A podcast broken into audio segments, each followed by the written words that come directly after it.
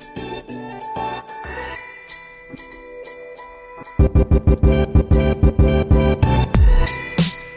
Hallihallo und herzlich willkommen zu Unboxing Agile, deinem Podcast für besseres Arbeiten. Mein Name ist David Hilmer und in diesem Podcast spreche ich mit sehr, sehr interessanten Gästen über agiles Arbeiten und die neue Arbeitswelt. Und heute tue ich das mit Friedrich H. Kort.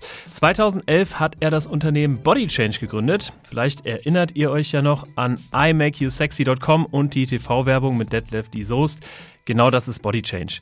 Er hat die Firma dann verkauft an Ströer und was ziemlich einzigartig ist, sie dann zwei Jahre später wieder zurückgekauft. Und dann hat er sie ganz äh, schließlich und endlich 2020 das letzte Mal verkauft und hat sich einem ganz, ganz anderen und neuen Thema angenommen, nämlich Nachhilfe mit Cleverly. Ein Unternehmen, was die klassische Nachhilfe für Kinder und Jugendliche in Frage stellt und um Dinge wie Mentoring für Schülerinnen weiterdenkt. Wir sprechen heute darüber, mit welchen agilen Frameworks Cleverly arbeitet und wie sich die Arbeit verändert, wenn die Firma und das Team wächst. Herzlich willkommen, lieber Friedrich. Hallo lieber David, Potzblitz live on tape hier. Wow, mega Intro, geile Zusammenfassung. Ich bin wirklich äh, begeistert. Ähm, ja, und freue mich riesig, dass du mich eingeladen hast ähm, ähm, und dabei sein zu dürfen. Bin ganz gespannt auf die nächsten 30 Minuten. Ähm, ja, danke, dass ich da sein kann. Ja, danke, dass du da bist. Wir haben ja äh, das ganze Thema irgendwie Podcast-Aufnahme mit uns zwei oft genug verschoben. Ähm, aber jetzt klappt es dann endlich, ähm, nachdem wir beide irgendwie jetzt Zeit haben. Und ähm, die allererste Frage wäre, was bedeutet denn eigentlich agiles Arbeiten für dich? Das frage ich jede, äh, jeden Gast, jede Gästin und natürlich auch dich. Ähm, agil, ich glaube, agiles Arbeiten in, in meiner Definition ist, ist genau so, wie ich in einem Startup arbeiten äh, möchte, nämlich ähm, unter den sich ständig verändernden Bedingungen, die wir haben oder Voraussetzungen oder Themen, die auf den Tisch kommen, in einem Team ähm, äh, schnell reagieren zu können so zu kommunizieren, dass wir äh, dieses Speedboat, was wir noch sind, äh, eine schnelle Kursänderung einlegen können. Alle verstehen, warum und wie und was dann daraus zu machen ist ähm, und auch noch dabei glücklich sind. Ähm, äh, so versuchen wir agil zu arbeiten. Sehr schön. Ich, finde gerade das Thema Glück ähm, wird viel zu wenig betrachtet, wenn man über agiles Arbeiten spricht. Das ist tatsächlich auch so ein bisschen was, was wir bei Hello Agile damit verbinden. Ich habe Cleverly, hoffe ich, einigermaßen richtig umschrieben, so einem Halbsatz. Ähm, kannst du es vielleicht nochmal ein bisschen besser beschreiben oder, oder vielleicht noch was zufügen oder vielleicht sogar sagen, David, das war eigentlich perfekt, besser kann ich es selber nicht beschreiben? Ja, du hast das, du hast sozusagen das Unwort für mich in den Mund genommen, nämlich Nachhilfe. Uh. Ähm, äh, aber das ist okay. Wir machen auch Nachhilfe.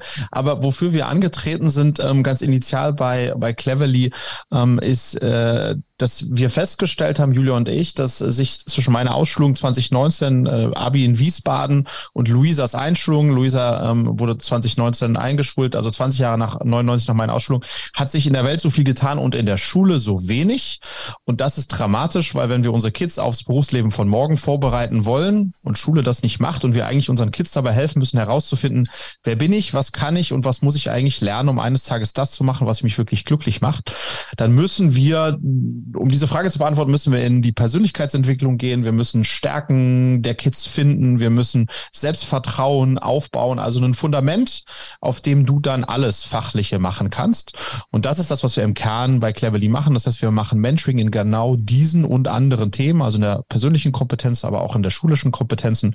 Da mentoren ganz große Pädagogen und Pädagoginnen unsere Kids und dann gibt's auch welche, die schulische Themen haben, die auf Noten ähm, sozusagen, äh, wo Notenprobleme vorliegen. Und dann helfen wir natürlich auch in der Nachhilfe. Das heißt, wir kombinieren sozusagen äh, Online-Mentoring, Kids-Coaching könntest du es nennen, mit Online-Tutoring.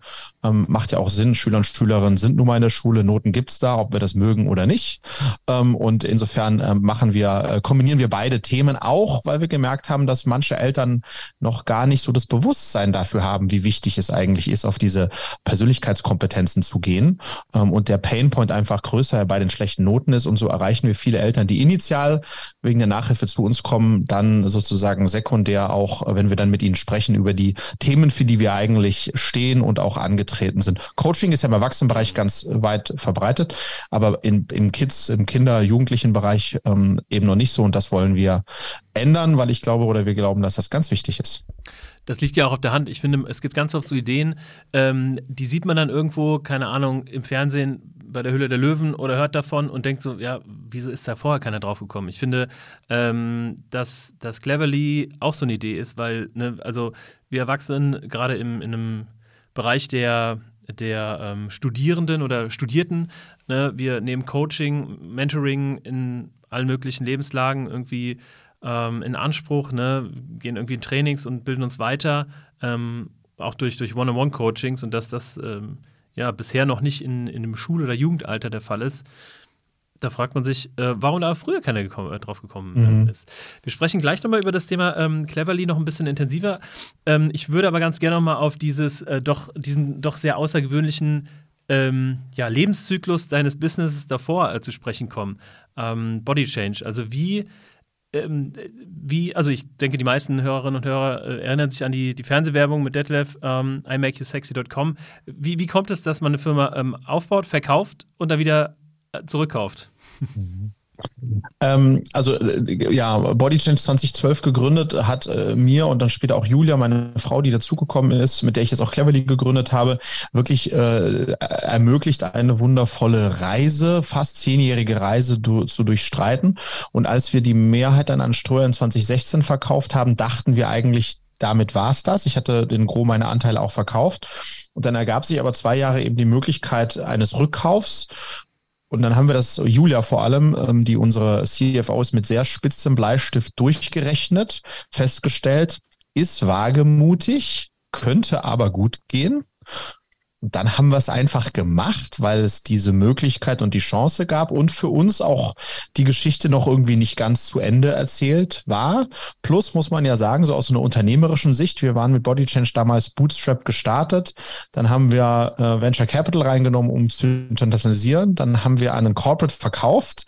Das heißt, der Zustand, der uns eigentlich noch fehlte, war so 100 Prozent Familienunternehmen. Mhm. Und das haben wir dann durch den Rückkauf, haben wir alle Anteile übernommen und haben dann zwei Jahre äh, Body Change wie ein Familienunternehmen geführt. Das das heißt, das, das wollten wir nochmal mitnehmen, wie sich das so anfühlt. Und dann haben wir es nochmal verkauft und das war auch der Plan. Ähm, und das ist uns dann zum Glück geglückt. Ähm, und damit waren sozusagen dann knapp zehn Jahre äh, Body Change ähm, äh, vorbei. Es wird kein Triple geben, also das war's. aber es war, war im Nachgang eine, eine wundervolle Zeit, ja, sehr lehrreiche Zeit. Und an, an wen habt ihr das dann ähm, final verkauft?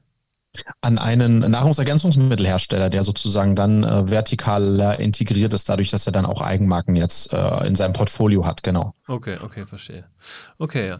Ähm, wir, wir kennen uns ja schon etwas länger, was ähm, die meisten Hörerinnen und Hörer nicht wissen werden. 2019 warst du zusammen mit deiner Frau Julia, die du ja schon kurz vorgestellt hattest, in meinem oder unserem Podcast Schatzi Business, den ich damals mit meiner Frau ähm, gehostet habe. Den gibt es schon lange nicht mehr, aber ich kann mich noch daran erinnern, ähm, dass es ein sehr, sehr unterhaltsames und gutes Gespräch war. Wir haben sehr viel gelacht ähm, und wir haben vor allen Dingen darüber gesprochen, wie es denn so ist, wenn man mit der Ehefrau bzw. dem Partner, dem Ehemann zusammenarbeitet. Und damals hat das noch gut geklappt. Jetzt ist ähm, deine ähm, Frau, die Julia, Co-Founderin, oder? Genau, äh, wir haben jetzt sozusagen äh, gemeinsam dann jetzt gegründet ähm, und es klappt immer noch gut.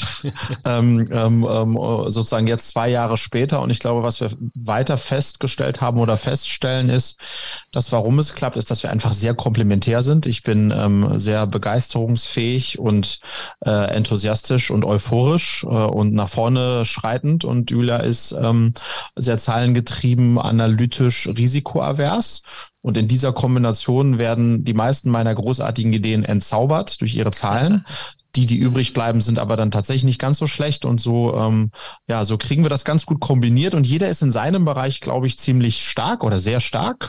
Mhm. Ähm, dafür respektieren wir uns. Und deswegen haben wir auch gar nicht so viele Schnittmengen so im Tagesgeschäft. Ne? Finanzen und, und CEO ist, hast du nur ab und zu mal äh, sozusagen Überschneidungen. Und deswegen gehen wir uns da auch gar nicht auf die Nerven, ähm, arbeiten so vor uns hin ähm, und haben Freude dabei das Thema, ähm, also auf dem Thema Arbeiten mit dem Partner zusammen im gleichen Unternehmen will ich nochmal kurz ähm, eingehen. Denn das Gute an so einem Podcast, wenn man so einen Podcast host, ähm, ist, man kann ja auch seine eigenen Themen reinbringen. Denn es ist tatsächlich so, dass ähm, ein Mitarbeiter von mir ähm, seine Frau ins Spiel gebracht hat. Die wird jetzt sehr wahrscheinlich als, als Kollegin bei uns starten und meine Frau ähm, die du ja auch kennst, die Dina, ähm, die ist ja auch ähm, selbstständig. Wir haben Nachwuchs bekommen und da haben wir die Prioritäten ein bisschen geschiftet. Und ähm, so wie die Dinge spielen, ist sie jetzt auch bei uns hier eingestiegen als Mitarbeiterin.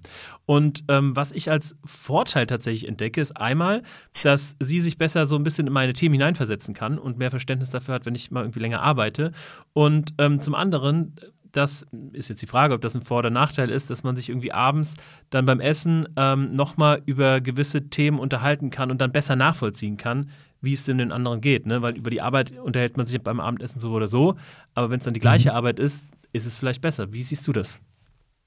Ja, also äh, ich bin, wir sind einfach so All-In-Typen, ja. Also wenn du eine Firma gründest, dann ist das per Definition schon mal ein großes Wagnis, das ist ein Abenteuer. Wir wissen in etwa, wo wir hinwollen. Wir haben keine Ahnung, wie der Weg ist. Mhm. Ähm, und, und das bedeutet, wenn man so mit Haut und Haaren bei sowas dabei ist, ist es natürlich dann wundervoll, wenn man da nicht alleine auf der, dieser Mission ist, genau wie du das sagst, sondern idealerweise mit seiner Partnerin, die das, die da genauso sozusagen involviert ist. Und das gibt einem dann eben die Möglichkeiten, da gemeinsam zu leiden und gemeinsam zu feiern. Ähm, ähm, ähm und das ist einfach wundervoll. Ja, insofern sehe ich das als großen Vorteil. Wir kriegen natürlich immer wieder zu hören, wie ist das, Vereinbarkeit von Job und Familie, wie ist das mit den Kindern und so. Wir haben ja zwei Mädels, die sind sieben und neun da muss man sagen, die geben uns auch klare Regeln vor. Das heißt, bei uns ist so zwischen sieben und neun, there's no business between seven and nine. Ähm, da ist Kids Time, äh, da ist Abendessen und alles, was drumherum ist. Und das ist auch uns auch heilig. Wird auch nicht über die Arbeit gesprochen, sonst wird es uns auch gesagt, dass jetzt mehr nicht über Cleverly gesprochen wird hier bitte, mhm. ähm, sondern über die Kids-Themen. Also cool. Ja, und danach setzen wir uns wieder hin und, und, und alles cool. Wir haben einmal im Monat so eine Date Night, wo Julia und ich sozusagen das auch zelebrieren, äh, wegzugehen und nicht über die Arbeit zu sprechen. Und, und dann, wenn wenn man, glaube ich, in der Arbeit glücklich ist, jeweils für sich in seinen Aufgaben, ähm, dann ist es ein geiles, äh, ein total geiles Setup. Ja, wir sehen aber lustigerweise investorenseitig, ne, ähm, gibt es Investoren, die finden das mega, und es gibt Investoren, als Beispiel jetzt, die, die finden, sind, finden das sehr skeptisch, ja, dem mhm. gegenüber. Ah ja, okay, das ist sehr interessant. Und ist es so, ähm, trackt ihr eure Zeiten oder ist, ähm, ist ähm, der Beruf von euch, Cleverly, so sehr ähm, einnehmt, dass ihr sagt, ey, das ist genau das, was wir wollen. Ähm, das ist für uns keine Arbeit, das da, wir zählen nicht, wie viele Stunden wir arbeiten. Wir zählen nicht, wie viele Stunden wir arbeiten, aber wir teilen uns natürlich unsere Lebenszeit ein zwischen Cleverly und der, und der Familie mhm.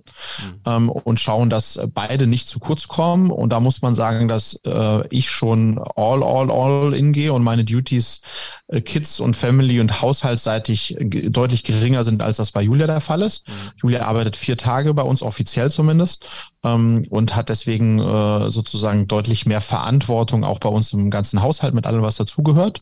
Ähm, und äh, da ist das relativ eingespielt, aber es ist nicht so, dass wir sagen, haben wir diese Woche 40 oder 80 Stunden gearbeitet. Ähm, in der Regel eher 80 als 40, aber ja. die, die, die fühlen sich nicht so an. Ja, genau, okay. Und ähm, sag mal, wie kam es initial zur Idee von Cleverly? Von dir oder von Julia? Ähm, die initiale Idee äh, war von mir. Das war in 2019, als wir uns überlegt haben, was könnten wir als nächstes gemeinsam machen ähm, und dann so ein bisschen den Markt sondiert haben und dann ich wirklich auch für mich festgestellt habe, nach diesen knapp zehn Jahren Body Change, die schon ehrlicherweise in der Retroperspektive sehr ähm, ja, so ein bisschen, wie würde man das sagen, männlich egoistisch getrieben waren. Also ich wollte in 2011, 2012, ich wollte einfach mir beweisen, dass ich ein geiler Unternehmer bin und irgendwas Internetmäßiges gründen. Da war mir das was gar nicht so wichtig. Mhm. Ich wollte auch noch beweisen, dass ich einen Exit machen kann. Na, ich muss dir vorstellen, aber ich war 28, 29, ja, das, so, das war halt äh, damals so. Und dann, als ich mir dann irgendwie äh, diese zehn Jahre hinter mir lagen, ähm, ähm, war mir und ich auch realisiert hatte, fuck, so ein Unternehmen gründen, aufbauen und so weiter, das kann mal zehn Jahre dauern. Wow wow, war mir klar, okay, wenn ich jetzt wieder gründe, könnte das ja wieder zehn Jahre dauern. Ähm, ähm, und dann lieber etwas nehmen, wo wir wirklich auch sehr stark dahinter stehen und was wir, ähm, wie soll ich sagen, ja, vom Thema äh, uns äh, Motor ist, weil wenn wirtschaftlich das der Motor nicht mehr dein Treiber ist oder irgendwie sich zu beweisen nicht mehr der Treiber ist, was ist es dann? Dann kann es ja eigentlich nur das sein, was du mit dem Startup oder mit dem Thema machst.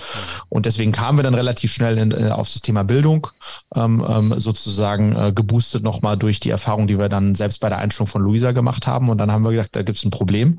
Wie, wie würden wir das lösen? Und dann war Cleverly eigentlich der Lösungsansatz für das Problem, was wir als Eltern, berufstätige Eltern sehen, wenn wir an Schule unserer Kinder denken. Hm. Und sag mal, ähm, ihr, ihr habt ja den klassischen ich sag mal, Startup Way ähm, gewählt als, als Startpunkt. Das heißt also richtig mit, mit ähm, Investoren und, und Investorensuche auch. Ähm, Gab es da, oder, also ich habe, ich hab, glaube ich, meine OMR-Folge gehört. Ähm, ich weiß nicht mehr, wer zu Gast war, aber weiß äh, und, und, dachte mir noch, oh, die haben ja gar nicht mal so unbekannte InvestorInnen dabei. Ähm, wie war das? Habt ihr erst praktisch die Investoren äh, gesucht, gepitcht und dann mhm. so, so richtig losgerannt oder?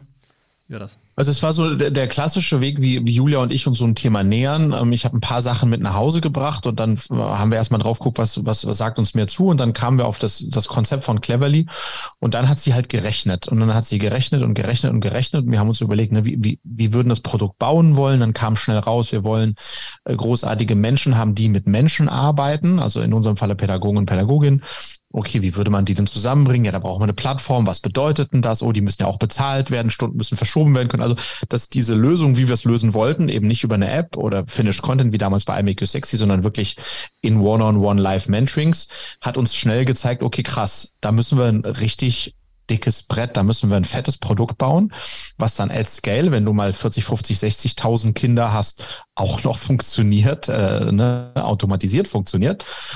Und als wir das dann sozusagen Produktvision ein Stück weit hatten, hat Julia gerechnet und hat gesagt, scheiße, dafür brauchen wir Geld. Mhm. So, und dann war sozusagen für uns klar, weil Body Change war, IMX Sexy war damals bootstrapped und, und wir, uns war klar, also bootstrapped kriegen wir es nicht hin. Bootstrap heißt übrigens äh, im, im Startup-Jargon selbstfinanziert aus eigener Tasche. Ja, genau, genau, aus eigener Tasche. Und was wir dann gemacht haben, der erste Schritt ist, wir haben trotzdem aus eigener Tasche Geld in die Hand genommen, etwa 150.000 Euro, mhm. und haben erstmal angefangen, so im Kleinen zu spielen. Äh, drei, vier Familien, ein, zwei Nachhilfelehrer, ein, zwei Mentorinnen, und mal geguckt, ob da irgendwie was klickt und haben dann für uns festgestellt, okay, da klickt was. Das ist, äh, da, da kann man guten, mit einem guten Matchmaking kann man die Kids da engagen. Und die Eltern finden das Mentoring auch relevant. Und als wir dann sozusagen sowas wie ein MVP hatten, aber da war noch keine Tech dabei, da war einfach ein Zoom-Call und die haben wir zusammengepackt. Dann hatten wir eigentlich genug, in Anführungsstrichen, Data, um dann zu sagen, wir haben gesehen, wir werden etwa ja, irgendwas zwischen 10 und 15 Millionen Euro raisen müssen, total, bis wir Cashflow äh, positive sind. Und haben dann gesagt, so jetzt der nächste Schritt ist mal eine kleine Runde zu raisen, haben dann mit diesem, mit diesem MVP, wenn du so möchtest, äh, die erste Million äh, Business Angel Geld eingesammelt dann im Mai 2021. Genau, und das war dann der erste Schritt, mit dem wir dann wiederum die nächsten Milestones äh, genommen haben und das, und das Produkt weiter ausgebaut haben, mehr Eltern angefangen haben zu akquirieren, festzustellen, wer kauft das, wie viel zahlt der dafür, wie lange bleibt der. Ne? Product Market Fit ist dann das nächste, ist der nächste Schritt, bevor du in die Skalierung kommst. Insofern, ja, uns war von Anfang an klar, wir würden Fundraising machen müssen.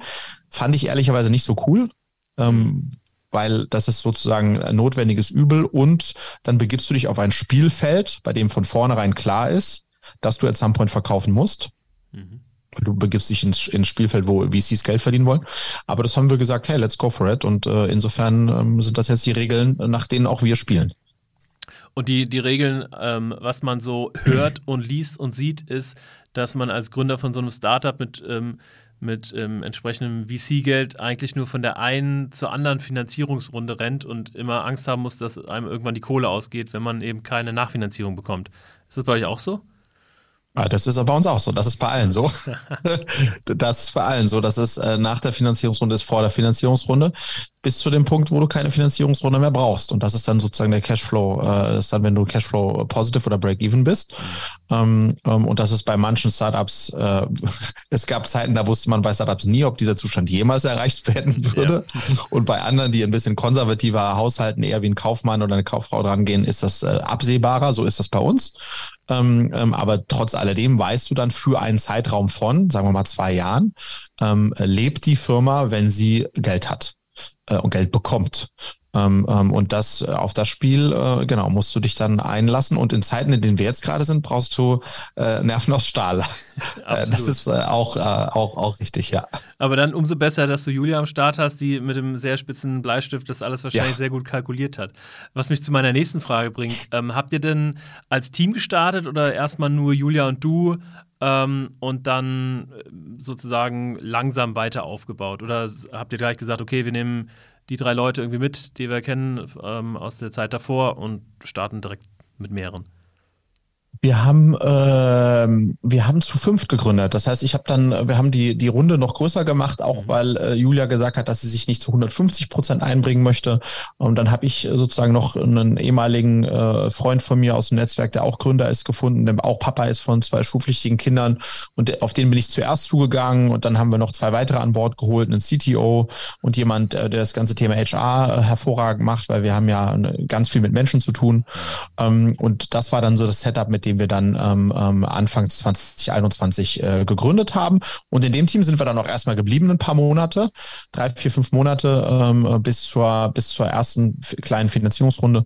Und dann haben wir das weiter ausgebaut. Ich glaube, die erste Nicht-Gründer, Gründerin, die wir eingestellt haben, war eine Pädagogin, war eine Lehrerin. Ah ja, ehemalige Lehrerin, dann ehemalige Lehrerin, als sie bei uns war. Und heute haben wir sehr viele ehemalige äh, Lehrer oder Lehrerinnen bei uns. Ja, ganz lustig. Wie viel seid ihr jetzt ähm, insgesamt?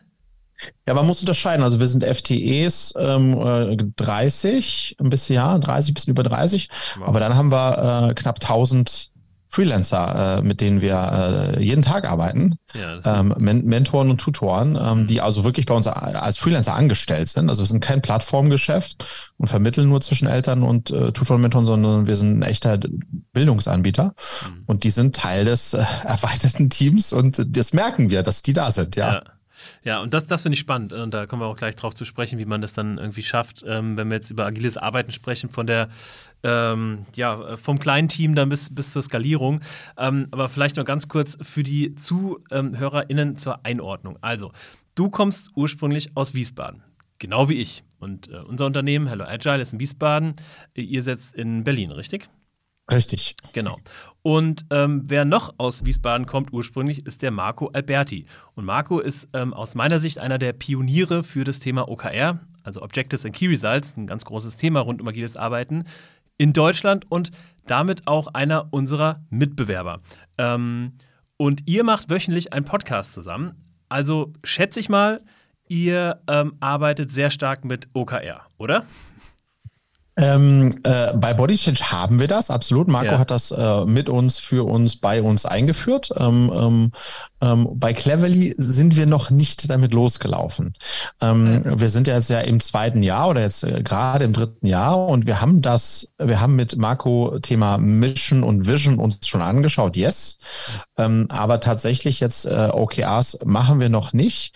so ein bisschen auch, weil die Frage natürlich ist immer, wann ist der richtige Zeitpunkt dafür und wann ist es vielleicht auch noch zu früh.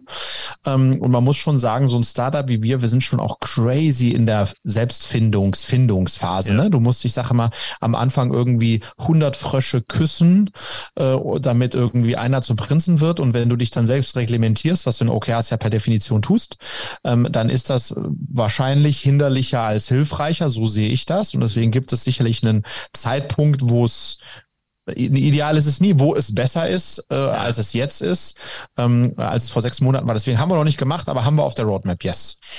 Okay, und äh, das heißt, es kommt für euch nicht in Frage, weil ihr einfach noch zu, ähm, zu ich will nicht sagen sprunghaft, aber zu volatil seid in, in den ja. Wegen, die ihr geht. Und ihr wollt euch ja, genau. lassen. Okay. Exakt, ja.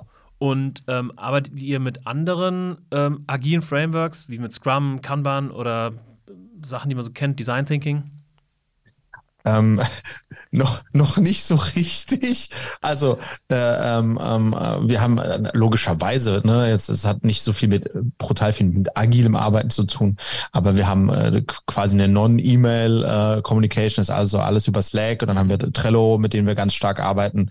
Ähm, ähm, ähm aber ansonsten ähm, haben wir da äh, noch nicht so äh, noch nicht so viel eingeführt. Nein. Ja, okay, das finde ich interessant, weil, ähm, und ich finde auch interessant, dass ihr dann praktisch als erstes angefangen habt, okay, wir brauchen irgendwann eine, eine Vision oder ein Vision Statement oder ein Leitbild, ne? Mhm. Ähm, äh, warum habt ihr das eingeführt? Also hattet ihr konkrete Schmerzen, ähm, weil zum Beispiel ihr nicht alle den gleichen Blick auf das hattet, was ihr eigentlich erreichen wollt, oder weil es einfach eine Zeit war? Nee, ich glaube tatsächlich, ich habe das früher unterschätzt. Ich habe bei Bodysharing super spät überhaupt mir Gedanken drüber gemacht, was ist unsere Vision und mhm. dementsprechend auch die Mission. Und äh, habe einfach gemerkt, dass wenn die Organisation keinen Nord, Nord, Nordstern hat, dann ist es für alle, inklusive auch die Gründer natürlich oder den CEO, unglaublich schwer im Tagesgeschäft zu entscheiden, was tun wir und was lassen wir. Und bei uns war so ein elementarer Bestandteil unserer, äh, unserer Vision ist auch, dass wir allen Kindern und Jugendlichen helfen wollen, herauszufinden, wer sie sind, ihnen alles an die Hand zu geben, was sie brauchen, damit sie eines Tages mal das machen können, äh, was sie erfüllt. Mhm. Bedeutet zum Beispiel, Eltern spielen bei uns eine total untergeordnete Rolle, obwohl sie gerne eine große spielen würden. Du kannst dir vorstellen, im Austausch mit den Eltern äh, waren wir oft mal in der Situation, haben wir jetzt hier eine Eheberatung, eine Berufsberatung für Eltern, Erziehungsberatung. Ja. Nee. It's about kids. Mhm. Und da sozusagen als ein Beispiel jetzt, wenn du da einen ganz klaren Blick auf deinen Nordstern hast, dann hilft das allen, weil du dich immer wieder fragen kannst, zahlt das wirklich darauf ein? Ja oder nein? Ähm, und insofern war uns das wichtig, das super früh äh, eigentlich einz, einzuziehen ähm, und klarzuziehen für alle. Und ich wiederhole das auch in jedem All Hands gebetsmühlenartig, ähm, weil ich glaube, man kann es nicht oft genug sagen. Und deswegen halte ich es für sehr, sehr wichtig, ja. Mhm. Die, ähm, das Leitbild, die Vision oder dann auch die OKRs sind ja auch dafür da, dass ähm, selbst wenn die Leute irgendwie, deine Mitarbeiter und Mitarbeiterinnen nichts äh, zu tun haben, kein Tagesgeschäft haben, damit sie trotzdem alle wissen, okay, ich suche mir was, was in irgendeiner Art und Weise auf das OKR zum Beispiel einzahlt oder auf die Vision. Ähm, und ich kann mir vorstellen, ähm, jetzt wo ihr praktisch noch keine OKRs habt, also keine Quartalsziele, ähm, dass das noch ein bisschen ja, konfuser ist? Oder, oder wo, wie habt ihr eure Ziele festgehalten? Wie, wie bestimmt ihr, wer an was arbeitet aktuell? Ähm, also äh, grundsätzlich sozusagen, vielleicht habe ich es auch deiner Formulierung falsch entnommen, sind wir tendenziell natürlich in einem Setup, wo wir alle immer viel zu viel zu tun haben. Ja. Das heißt, ähm, die Frage, die wir uns alle durch alle sozusagen Bereiche hinweg immer fragen, ist, was davon können wir lassen? Mhm. Ne, und weniger, was, äh, was könnten wir noch machen? Und bei dem, was können wir lassen, ist ja die oberste Frage immer, die zahlt das auf das, auf den Nord, Nordstern ein. Und die zweite, was wir da drunter liegen haben, sind aber schon ganz klassische KPIs, die für uns, also Business KPIs, mhm. die für uns total wichtig sind. Und das ist sowas wie Retention, das mhm. ist sowas wie Anzahl Neukunden, ähm, das ist sowas wie äh, Monthly Basket Size, das ist sowas wie, wie viel, wie hoch ist unsere Mentoring-Quote. Das heißt, wir haben so vier, fünf KPIs. Und das ist dann, wenn du so möchtest, das auf dem Business-Level, wo wir dann immer hinterfragen können, inwiefern zahlt das jetzt auf eines dieser fünf KPIs ein? Ein mhm. bisschen, ein gar nicht oder viel. Mhm. Und das äh, lässt dann auch um entscheiden, machen oder lassen. Und dann ist die zweite Herausforderung, es gibt ja Dinge, die, wenn du sie jetzt nicht machst, nicht tragisch sind. Mittelfristig aber wichtig wären. Und da muss man natürlich dann, sage ich mal, auf Management-Ebene dann da auch den Fokus, äh, den, den, den Fokus setzen. Aber so, ne, und daran siehst du, ne, das ist noch ein sehr, ähm, sage ich mal, early, ein früher Zustand, ja. Ähm, ähm, ähm, ähm, das ist noch sehr unreif. Aber das ist ja auch die schön, die Beauty daran, ne? Weil, äh, weil, weil da noch viel entstehen kann, auch ja. in alle Richtungen. Ja, absolut. Brauch, brauch aber vielleicht damit einen Satz dazu. Im Recruiting riesiges Thema.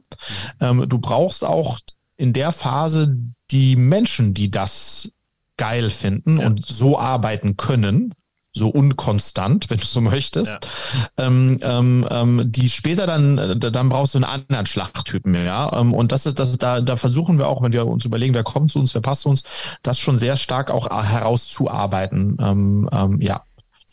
Ich denke auch äh, grundsätzlich, je größer eine Organisation wird, desto wichtiger ist es auch, ähm, konkrete agile Frameworks einzuziehen, ähm, damit man einfach die Komplexität managen kann. Ne?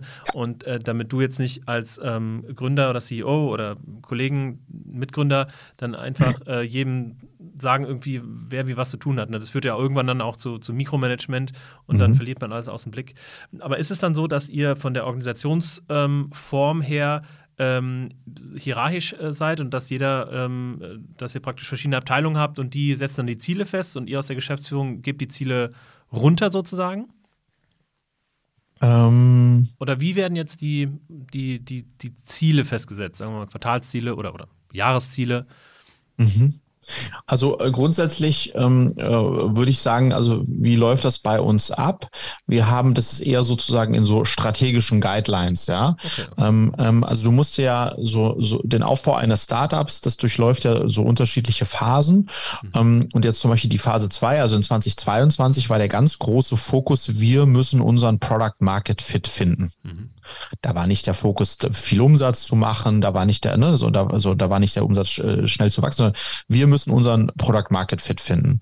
Und dann haben wir uns hingesetzt am Anfang des Jahres oder das Ende des letzten Jahres davor und gesagt, was müssen wir eigentlich tun, um herauszufinden, dass wir ein Product Market Fit bekommen? Also was sind eigentlich die Maßnahmen, was sind die Ergebnisse, was ist ein Product Market Fit in, im Kontext unseres Produkts? Mhm.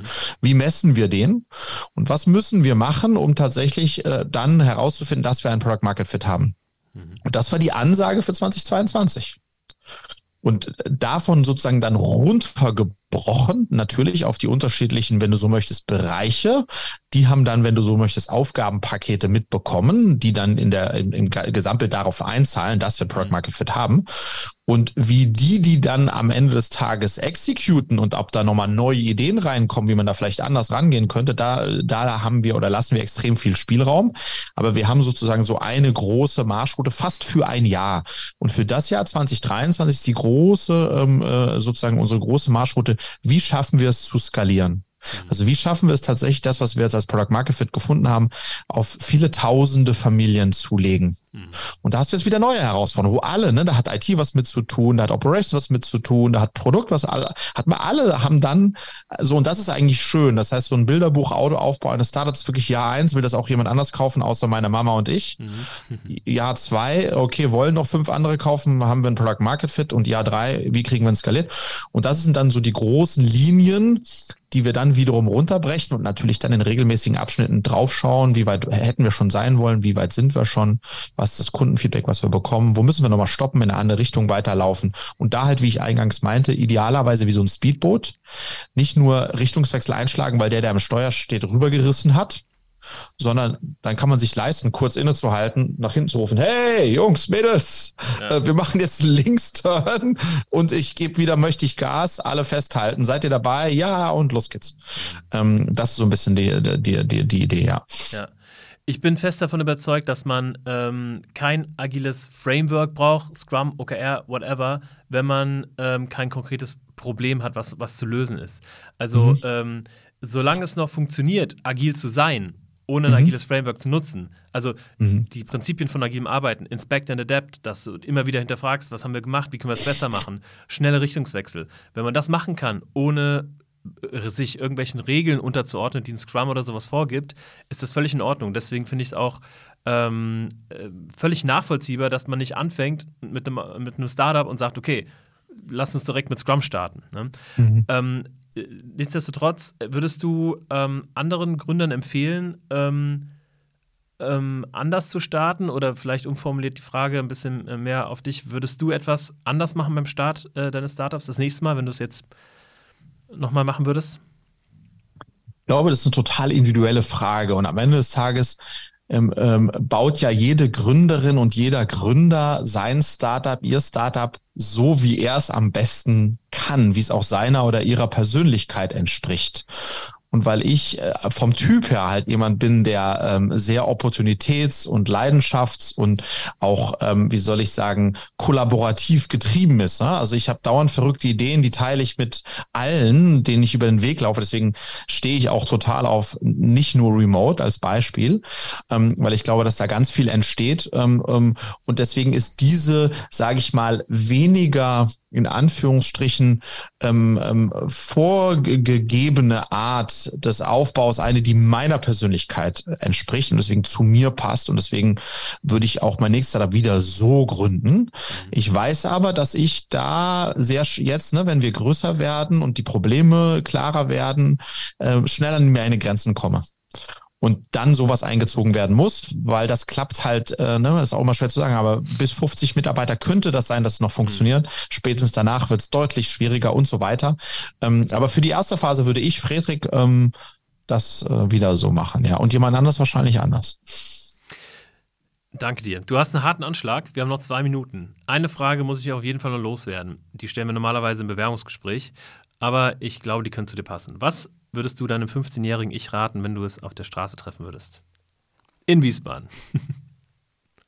ich würde ihm raten, noch viel früher nicht darauf zu hören, was andere ihm sagen und raten und meinen, dass er denn machen könnte oder sollte, sondern schon mit 15 ähm, auf das zu hören, was er schon hatte, als er auf die Welt gekommen ist, nämlich ein starkes Gespür dafür, was seine Stärke ist, worauf er Lust hat, was er kann und dem nachgehen, ähm, ganz egal, was ein Umfeld sagt und dann darüber noch früher zu sich zurückzufinden. Ich glaube nämlich, dass wir alle am Anfang mal wissen, wer wir sind und was wir können, wo wir hinwollen. Wir verlieren das nur. Ähm, und das würde ich dir mitgeben ähm, und ähm, ähm, hoffen, dass er es umsetzt, ja. Dankeschön. Man kann dich erreichen, immer noch, wie wir damals in Kontakt gekommen sind, über LinkedIn, denke ich. Yes. Ansonsten äh, bei cleverly oder auf cleverly.de findet ihr alle Infos äh, zu dieser wunderbaren Idee, auf die, ähm, ja, erst ähm, Friedrich und seine Frau Julia ähm, kommen mussten, ähm, bis sie endlich auf dem Markt ist. Finde ich eine wunderbare Idee und ich wünsche euch ganz viel Erfolg dabei. Und wenn ihr, liebe Hörerinnen und Hörer, ähm, das auch gut findet, dann schaut doch da mal vorbei. Ansonsten hören wir uns in zwei Wochen wieder, wieder mit einem spannenden Gast. Und ich sage bis dahin. Ciao, ciao. Ciao, ciao, David.